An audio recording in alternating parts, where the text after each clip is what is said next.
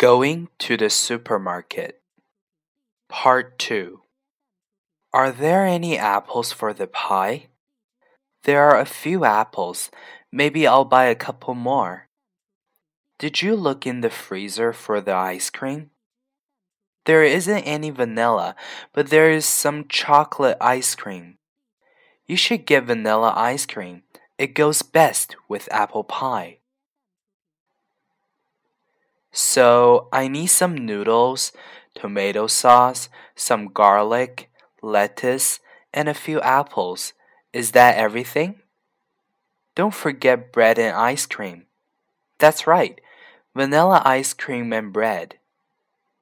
One more thing, don't forget your list. Thanks for reminding me. Bye.